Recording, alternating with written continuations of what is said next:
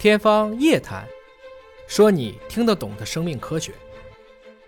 大家好，我是尹烨。福布斯官网在几周前刊载了由著名科技作家贝尔纳马尔撰写的一篇文章，对二零二零年的十大科技趋势做了一个展望，跟大家做一个分享。第一点，无处不在的人工智能。作者认为呢？我们现在讨论的 AI 将进一步的深入到人们的工作和生活的方方面面，并且更为真切地创造出更加智能的产品和服务。文中第二点讲的是部分元宇宙的构想将成为现实。作者自己已经说了，自己不太喜欢这个新造的词儿，这跟尹哥的观点是一样的，但依然乐观地认为，到2030年，元宇宙将会有五万亿美元的产值。作者认为呢，2023年是非常关键的一年，AR 也就是增强现实，包括我们过去说的 VR 虚拟现实将持续的发展。文中的第三点讲的是如今大热的 Web 三，认为它更加的安全且更具有创新的区块链的技术将有显著的进步。FT 也就是区块链网络当中具有微型特点的可信数字权益凭证将更多的会用到我们的生活当中。而文中的第四点提到的是连接数字世界和物理世界的数字孪生技术，包括 3D 打印。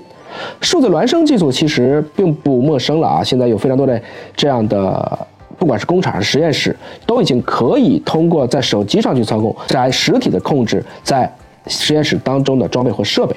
所以，数字孪生可以简单视为真实世界的一种虚拟模拟操控，可以在安全的数字环境下测试新的想法，大幅度缩减成本。而文中第五点呢，他提到的是生物领域的基因编辑技术，认为它将带来一个全新的面貌，不仅会创造出具有全新特性的这些材料，比如说改善防水性、自愈能力。也可以用来纠正 DNA 突变、解决食物过敏等问题，包括增强作物的抗病虫害等能力。文中的第六点，他提到的是量子计算，包括相关技术的迅猛发展，认为它将比现在带来速度可以快上上万亿倍的新型计算机。当然，如果成功了，伴随而来的，我们一直说，那今天的这个密码是不是都有可能被暴力破解掉？这些加密系统的失效，包括我们现在用的系统的崩溃，这个亟待各方的密切关注，未雨绸缪。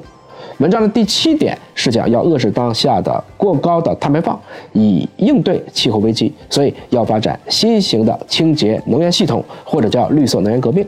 作者认为氢能包括发展分散式的电网会是一个大的趋势。文章的第八点讲的是仿生学，更能替代人的某些简单工作的机器人，包括我们的养老，包括一些失能这样的一些护理，可能机器人会起到更大的作用。文章第九点讲的是自动化系统的进一步发展，比如说自动驾驶汽车、自主分类，包括搬送货物的智能车等等，会快速的前进。而最后一点呢，讲的是可持续发展技术的探究。作者认为呢，制造智能手机、平板电脑和计算机等原材料，归根结底是有限的，即使是大热的云服务也是高耗能的。那么，对我们这个星球来讲，如何节能且源源不断的可以保证我们的可持续发展，是未来的更加长期的重中之重。